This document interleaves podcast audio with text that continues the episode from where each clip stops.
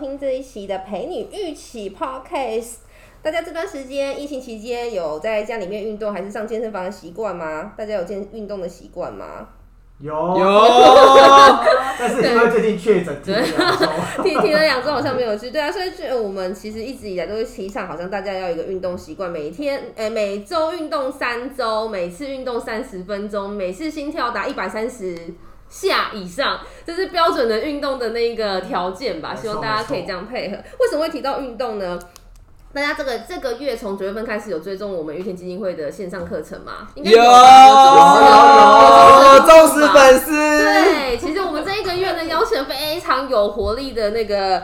我们的有力老师、泡老师陪伴我们了一整个月四堂课的课程，大家在课堂当中其实跳着哦那个有氧那个热舞，真的是满身大汗。我们上了四堂课的丸子，你还好吗？嗯，OK 哦，对对对实 OK 此刻其实我们正上完第四堂课，所以大家如果对于哎热舞想要流汗，想要让自己心情愉悦的话，其实可以 follow 一下我们玉田基金会线上课程，跟着四堂课，保证你会有不一样的感受，说不定会爱上运动。还是爱上有利老师。爱上有老师也是有可能的。好的，介绍前面介绍这么多，那我们就要欢迎这一集我们的来宾老师。他哎、这个国标胖叔叔是老师自己说的，还是你刚刚乱想哦？OK，我从不怕让人家取外号。我怕这样子跟人家取外号会让对人家不好意思。好，那我们来掌声欢迎我们这一集的来宾国标胖叔叔曾有力曾老师、潘威老师。Hello，大家好，我是国标胖叔叔曾有力，各位听众朋友们、观众朋友，大家好。对，我们不要叫人家胖叔叔，我们要叫人家桃园冯德伦。对，他是桃园冯德伦。哎，不同时期，不同的时期，绰号不一样，现在还有。点像啊，婉景说。有啦有啦，有像还是有像，有像有像，啊大家如果有兴趣的话，快点去收看我们的直播，你可以看到跑老师长什么样子。对，一定要看，一定要看哦，很重要，很重要。活泼的老师。好了，这一期要跟老师稍微聊一下，说，哎、我们先聊一下为什么我会接触到 Power 老师好了，这是为什么一个契机啊？一开始我们从那个瑜伽老师啊认识了一姐，一然后我们就说，我们六月份要办一个户外活动。大家有参加吗？虽然那天下雨。对，但是那天有利老师还是有出现，有这就是我们合作的契机。对，然后他就让我们说，主办赝品跟大家分享一嗯下。，然后一讲是说他有认识一个很疯的人，因为我一开始说我们期待说站在舞台上要有那种魅力，要吸引他可以 hold 住全场，对，然后一角就是说，啊，我有一个很好的对象可以介绍给你这样，因此就介绍了有利老师。但是那天有点曲折，因为我们六月二十五号，大家都知道野餐就是遇到下雨嘛，然后一开始还跟有利老师说，哦，可能没办法，不户外的，好意思婉拒这一场的合作对。对，因为户外这场没办法进行，因为舞台太湿了是，啊哎、样。那个真的是这那天下雨大到真的是 不是开玩笑的。但是居然在三四点云拨开，太阳出来的时候，有一个人出现在舞台上面热舞 还自带音乐，，USB 啊出门就是 BGM，对对对对。自带自带背景音乐。对，那时候因为太阳刚出来了，最近有那个路过的民众嘛，来遛狗啊，就是我们来在服务台啊发一些宣导品啊，想说为什么远方出来了？怎么远方有 music，怎么音乐换了，然后跟一个男子的 在台上在说摇屁股，摇屁股，摇屁股的男子对骑着马来的。大声疾呼当中，然后因为我是活动主办人嘛，对，然后那个所有的工作人员纷纷的往我这边询问说说他是谁，他是谁，因为我们在那个活动之前没有见过 Power 老师，所以就是要就是觉得不好意思，是因为我们没有认识老，没有人认识老师这样。对对对，以后活动要附照片给我的，对对对对对是那个。契机，让我们见识到 Power 老师的一个热。然后当我那个，因为我我主要是跟泡老师在联系嘛，所以我他的那个赖或脸书我就看过照片。然后当我从就是服务台越走舞台越近的时候，想说 这不是传说中的有利老师吗？对想说下雨天不好意思加来了，居然在那个热舞了。对啊，那天那天让 Paul 老师，您可以跟我们聊聊那天怎么会，就是因为我们其实有跟您说那天活动其实不太适合现场是现场对啊，是的是的我让你跑一趟，是你那已经到已经到目的地了，是不是？你想说都来了，是这么说，在那一段时间，就是当天要表演的之前，或者接活动之前，我其实我在怀德育幼院教小朋友跳舞。哦哦，对，，然后刚好跳舞完会从大园回来，刚好刚好路过，然后我看到活动还在，这么大雨，然后玉田基金会的大家都还在，所以我觉得这个感觉是非常热情的，所以我就想说，我就进去看一下。虽然还有一点点小雨，我就跟，那个主控的那个播音的大哥就说：“哎，大哥，你可以放一下我的音乐吗？”他说：“你是谁啊 哦，对，因为大大哥认识我们，我们那大哥厂厂商大哥也是跟我们算长期合作的，啊，他也没用麦克风喊我们，？”大哥很好笑，他说：“你是谁啊？”我说：“没关系，那你就放我的音乐。”他说：“好了好了，没事啦。”那就放了，然后就不知不觉就放了。嗯，然后什么九天玄女啊、王心凌啊，都降临了，什么都降临当了。季热红，对，然后就觉得说，因为舞风变了，对吗？大家都觉得说，哎，我还在招呼客人，心想说这舞风怎么突然一时间转变，开始突然跳爱你？对，爱你以外，还有小朋友最爱的那个《鬼灭之刃》的主题曲《红莲华》，是不是？我忘记了。哎呀，好像好像是，哎哎，所以就旁边的野餐的那个路过的小朋友们开始就眼睛都亮了、而且老师很厉害，其实老师让大家的脚步都停止了。他那一瞬间就大家就遛狗遛狗，推小孩推小孩，一瞬间大家静止开始盯着舞台看，那一瞬间想说，哦，就是抛老师，这可以帮我们吸睛啊！因为没有没有想到有一个人这么疯狂，下雨天还会在舞台当中一个人扭腰摆臀，然后魅力四射的眼神射向大家，要大家来上舞台对。当下应该我们在座的各各位工作人员都有面临过这个状况吧但？是被我拉上去，但大家看到他不是就是一直四处逃走，而是看着他眼神被他锁定会，跟他扭，然后人家的身体不由自主的动起。啊，被吸过去了这啊。是抛老师的魅力在。不过要很感谢大家，大家有大家的帮忙，场场地就会热起来，有热起来的话，人气就会聚起来。好的，对对对，当然也是一个善的能能量可对吧？聚集在一起。成为我们在野餐日那天最美好的 happy ending。对，想想到现在想到野餐人就会想到 Power 老师。对，对，希望明年度我们如果可以再继续办一样的活动的话，要同样的规格邀请 Power 老师来跟我们的热舞一对，场。但期待就大家如果期期待这样子的课程可以参与的话，要锁定我们基金会的脸书转。那个大家要一起来，一起来参与，真的，我们很用心在举办活动，嗯真的。好哟，好，那我们来跟大家来聊聊看，因为其实 Power 老师，其实我们那堂课算是有氧，但是其实他算是比较是那个国标性质的嘛，所以老师其实老师背景其实国标。老对，我的专业在国标舞跟社交舞的那怎么会。接触到这一块啊？是过去兴趣社团，还是老师特别去？这个不得不说一个人，就是我的妹妹。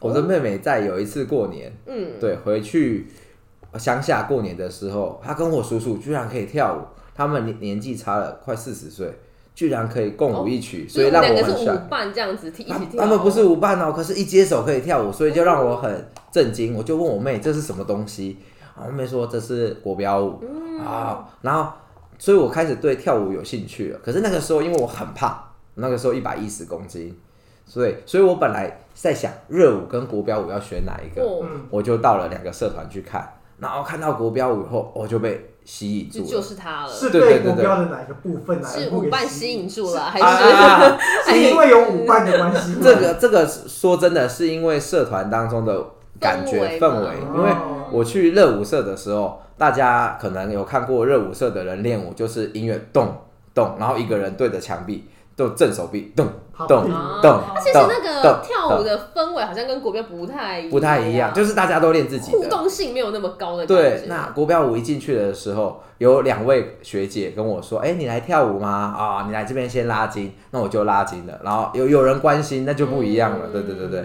让一个一百一十公斤的那个时候胖胖的小朋友心里面滋生的暖意，所以就想说热爱了。就是他了。对对对对对，然后加上妹妹啦，主主要是妹妹的感觉。所以老师一路以来就是跟着国标，就一这样一路学习国标。是，的，是的，然后中间也有去比赛，这样，嗯，参与竞国。标老师可以跟老同那个听众朋友分享一下国标的这个舞种。大家因为听到可能啊就是 breaking 啊或者什么，大家都会有印象。那国标老师这个国标特色在哪？还是它有分各种舞种嘛？可以跟大家分享。国标舞的特色，大家第一时间就会想到刘真。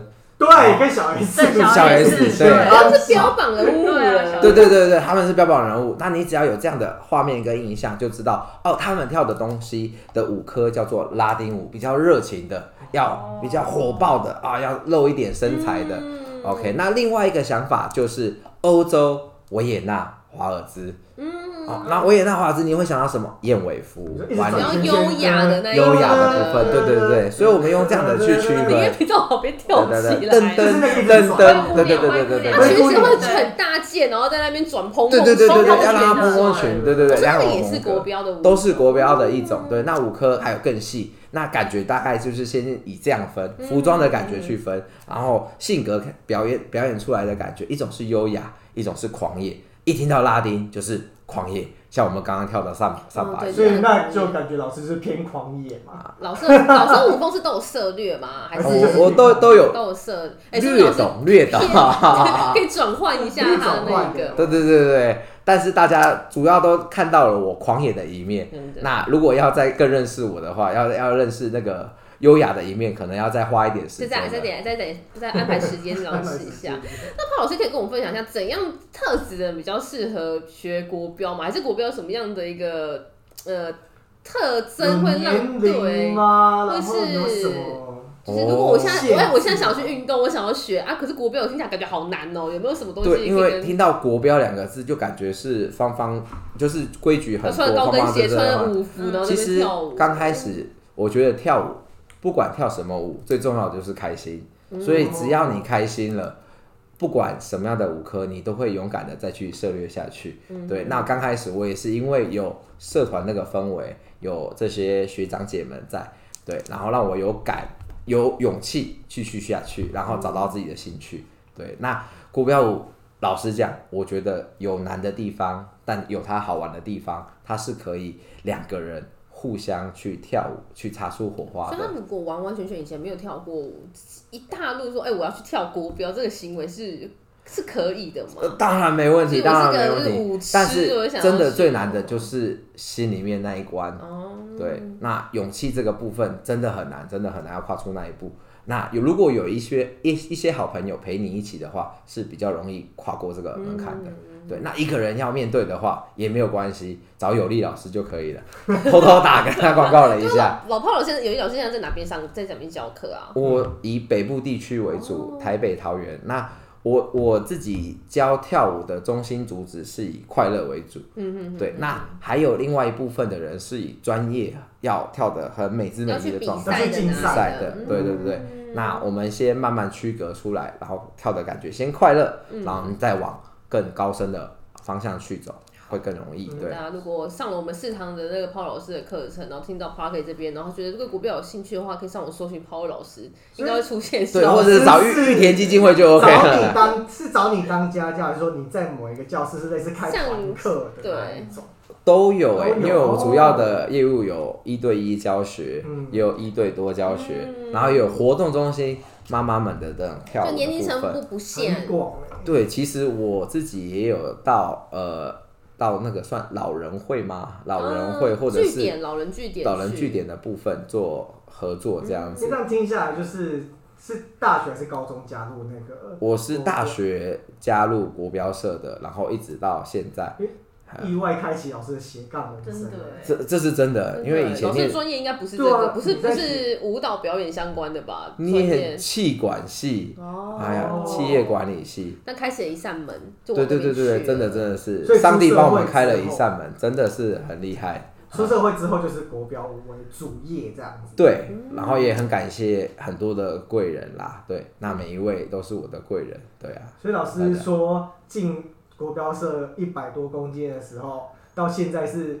国标让你瘦，还是你曾经因为某件事件，还是就慢慢瘦？是暴瘦型。对啊，你是跳舞慢慢瘦下来吗？我我是其实有有一有一人生有好几个阶段嘛，嗯对不对？就大学时期从一百一十公斤瘦到六十五公斤，因为跳舞会练舞，会花很多时哦真的间，很累。饮食上就会改变。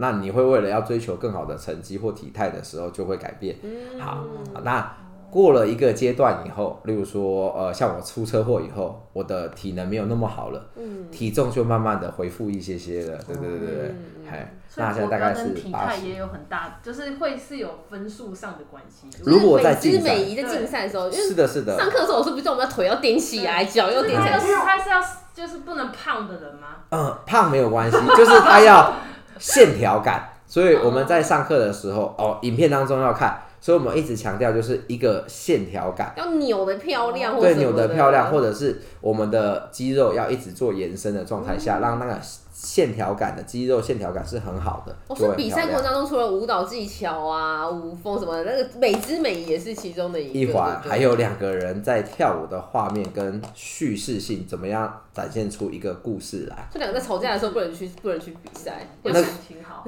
哎呀，这个之前不得不说，以前跟舞伴在跳舞的时候也是会吵架的。两个人就是上场感觉很恩爱，下场以后手一甩，两个人头都不看。对，所以就是一个演戏的概所以还。是敬业啦。对在比赛过程中还是要敬业的，对对情绪没有带入到里面这样。哎是的，是的，是的。所以跳舞也是很好玩的一件事情。所以跳舞国标国标跳舞这件事情，对抛老师来说是一件非常开心的事情，对不对？我我觉得已经变成生命中的一个环环节了那这，个过程当中有没有什么事情会让老师觉得是挫折啊，或是你觉得好像有点呃，我不想要继续跳，有这样子的过程？我有哎、我在跳舞这大概现在是三十六岁，二十二岁跳到现在，我曾经嗯曾经有两次的时间是断掉的。好，那段时间，第一个是比赛到一个阶段遇到了瓶颈，跟舞伴太常吵架了。好，但是回到现在的年龄来看，当时做的事情，觉得自己太不成熟了。那个时候其实舞伴的是很重要的，那么不该吵架，要把这些时间花在两个人的呃练舞或者是彼此互相包容上，我觉得更重要。对，然后那是第一次，就是跳到两个人成绩上不去，然后就一直吵架，一直吵架，就对跳舞没有兴趣。再来一次就是出车祸，有一次出车祸以后，呃，左腿的部分没办法动，是被救护车送去医院的。嗯，那休养了半年以后，那个长时时候间的哎。对，是那时候很恐慌，因为在之前的比赛是我的生命，嗯，对，那突然间不能比赛，然后舞伴也离开了，我如果不能比赛的舞者，他就等于没有价值了，很直接，对，然后舞伴就离开了，所以就那段时间是一个人养伤，但身边也是有很多的贵人，那个时候我的房东？那个时候毕业了。所以我想要问一下，就是没有舞伴，就是没有那个价值嘛？那我想问，原因是因为正那专业的舞者是参赛的频率是很频繁的吗？是就是比以如说，比赛为就就是因为他可生活能工作对，可能每两个月台湾就有这种比赛，所以你们就一定要去参加，是这么频繁的。因为比如说年度一年一次，那感觉还好嘛。你说在国标我的竞赛跟你们去，因为我们可以想象一些一些，比如说热舞节，嗯他们可能平常是上课，然后或是是。教学，或者他们的舞团出去比赛，他不是以比赛为一个好像他整个职业重心，可是国标的性性质不知道是怎么样。嗯。国标会以比赛为主，然后在台湾的话是每两周都会有比赛，但我们我们会挑选比较大的比赛，每一个月去参加一次，每一次比赛去用比赛的成绩检定我们这个月有没有来进步，哦然后慢慢让我们推升上去，从呃大专组变成业余组，然后有机会变成职业组。那职业组以后信心多了以后要挑战国际了，对。那我是面临在业余组要上到 top 的时候遇到了这件事情。天哪、那个很戏剧就是业余到 top 业余到专业好像又是另外一个层层次然后那个时候真的会去国外进修，然后嗯外国老师来台湾的时候都会一定要上课，那是大专生，我勒紧裤带打工都要存钱，然后跟外国老师上课的阶段，所以那个时候一受伤，真的对自己或者是未来规划的时候，真的是乌云一片，真的不知道干嘛。害怕吧，因为突然好像本来生活重心，然后就完全就中断，那也不知道未来，可能因为你可能一直都从那个方向去了。是的，真的不知道干嘛而且还有一个阶段就是家里其实没有支持，因为我我自己的家庭爸妈都是走财务的部分，所以他们当时在我出那个毕业要就业的时那个时候，就跟我讲一句话，就是这个行业我们不懂，你自己去摸索。那到一个阶段，你必须停损，给我时间。那就问我要多久，我说两年的时间，刚好就在第二年发生，嗯，对，车祸。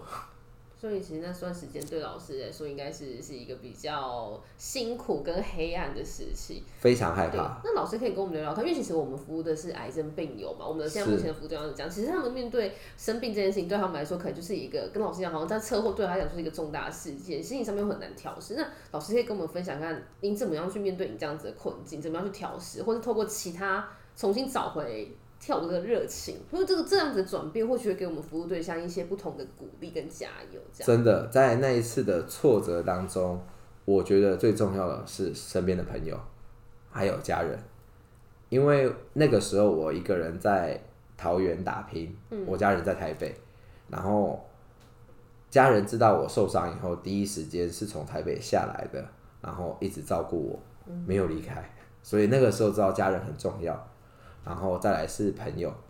朋友的话，他是因为那个时候自己打拼嘛，要付房租，他直接给我开一个条件，就是你不用付房租，哦，你说朋友、房东、房房东东直接说你不用付房租，等你好。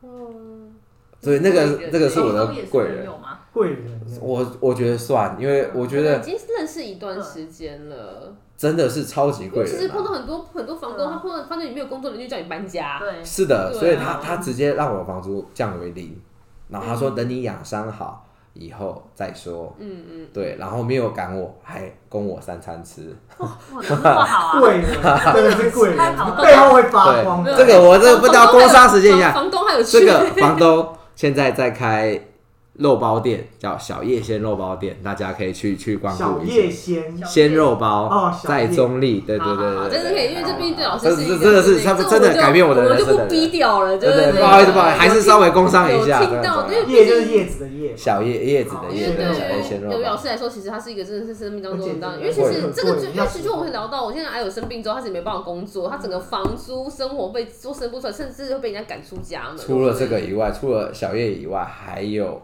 学生。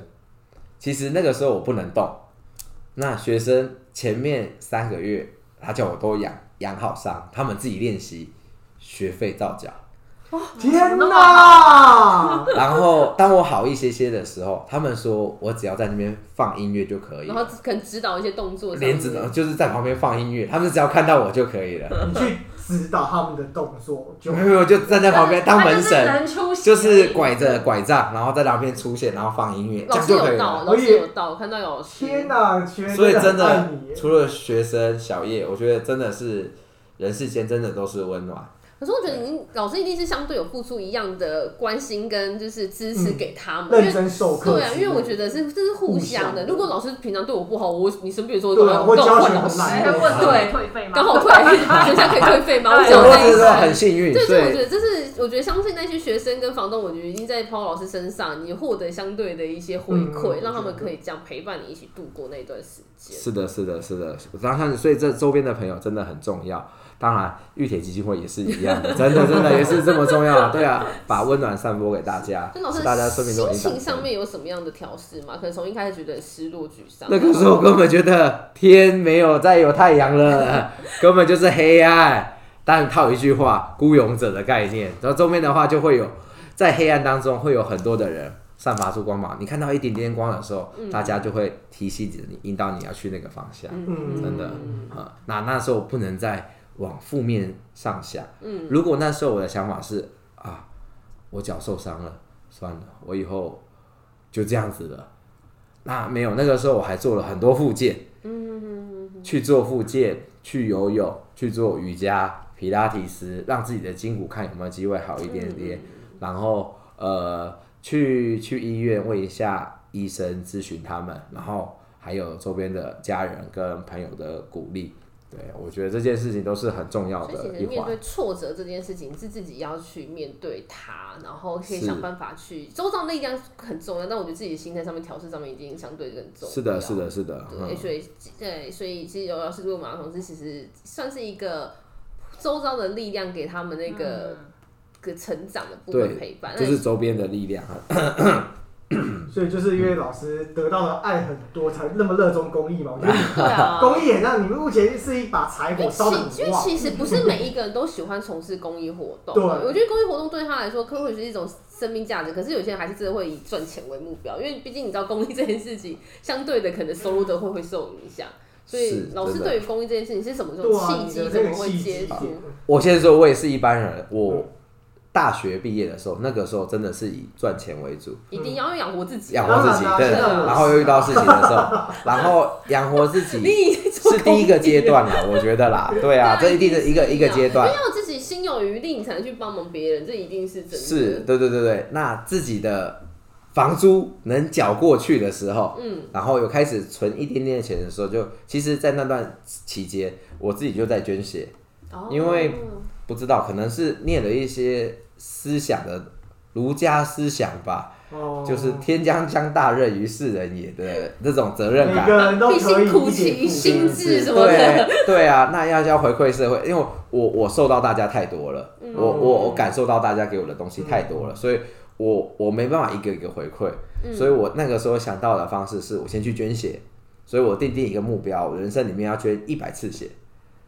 嘿，那那这是第一次，我觉得做公益，那开始回馈了，我觉得还蛮有感觉的，因为我觉得捐完血以后，他除了奖状以外，那个数字成长的时候，给自己一个成就感，嗯，还有会觉得我为社会付出了一些什么。那做了这件事情以后，后来我又到育幼院，因为我的专业是跳舞嘛，嗯，所以我想说我的专业可以回馈给这些育幼院的小朋友们，教他们跳舞，然后给他们一些人生方向。育幼院小朋友他们人生也是在寻找方向的过程当中，我们就是希望成为那个小光点。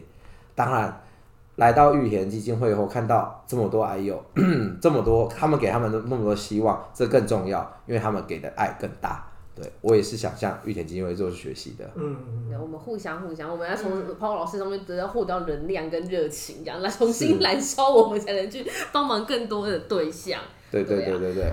好友，那潘老师有没有什么话想要跟我们听众朋友们分享的？其实我们服务的对象是癌友啊、长辈或是一般的听众。就潘老师这边有没有透过你自己的一些可能过去的生命经验啊，或者你授课等等之类，给大家一些支听到这边的听众朋友一些支持或力量、一些鼓励呢？嗯，遇过爱跳舞的癌友啊，或者是什么他们的故事啊，或者是你自己的，或是比如说，哎、他的学生可能他的整个的学武历程来讲，对你来说，哎、是一个很激励人心的部分。哦，因为离癌的部分的话，我爸爸自己有也有，他眼睛上面之前有曾经过肿瘤，那段时间知道的时候，其实心里面是很慌张的啦，因为都没经历过。那遇到最亲爱的家人生了大病的时候，对，是慌张的，嗯，没有没有人指引，但我觉得家人之间彼此鼓励，嗯，对，关心，打个电话抱一下啊，虽然说爱很难，我我以台湾人或华人的立场讲的话，真的很难，很难。但我觉得抱一下或者是打一通电话，那就是一个爱的表现。那会给爸爸那个时候给爸爸还蛮大的鼓励，他觉得他可以支持下去，他去动手术，然后很幸运的他就把这个癌症给处理掉了，对，处理掉。当然也有像我的自己的叔叔，他得了肝癌，是没有迹象的，那会觉得人很脆弱，对，所以脆弱之余，我觉得还要把握时间，这件事这件事情真的很重要。那可以的话，各位朋友记得要多跟家人相处，真的，真的。因为我上次看到一个广告，他就是访问你跟你的朋友一个礼拜相处多少次，那你坐在看待看电视的时间，跟跟朋友相处的时间做比较，大概是一比五十吧。你跟朋友相处的时间一分钟，可是你看电视大概是五十分钟。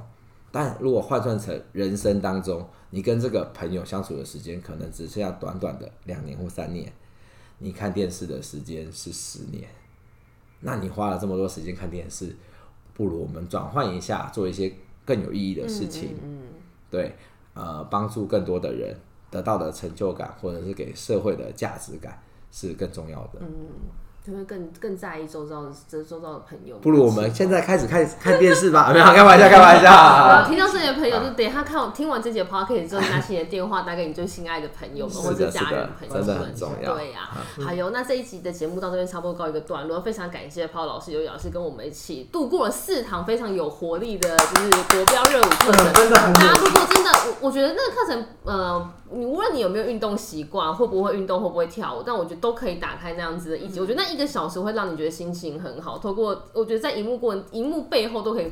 获得到老师的热情，那就算你不会跳，打开来在那边动动手、动动脚，我觉得对你来说其实都是一些没错活动筋骨的部分。对，那玉田基金会其实长期在服务癌友跟长辈。那呃，在 L 部分，我们其实提供了长期的一个急难救助跟营养片支持。那刚刚是的，有一老师其实也提到说陪伴这件事情。那我们服务的一些癌友家庭，其实他是独居一个人的。那其实对他们来说，玉田基金会对他们也说是一个陪伴，所以我们可以一直陪伴他们对面对癌症这件事情。没错，那我们就要再次感谢姚丽老师。最后可以呼一下自己的口号一下，可以可以可以，各位一起来吧！Give me power, happy forever。我们来请念一下嘛，好，我们一起来啦！一二三，Give me power, happy forever。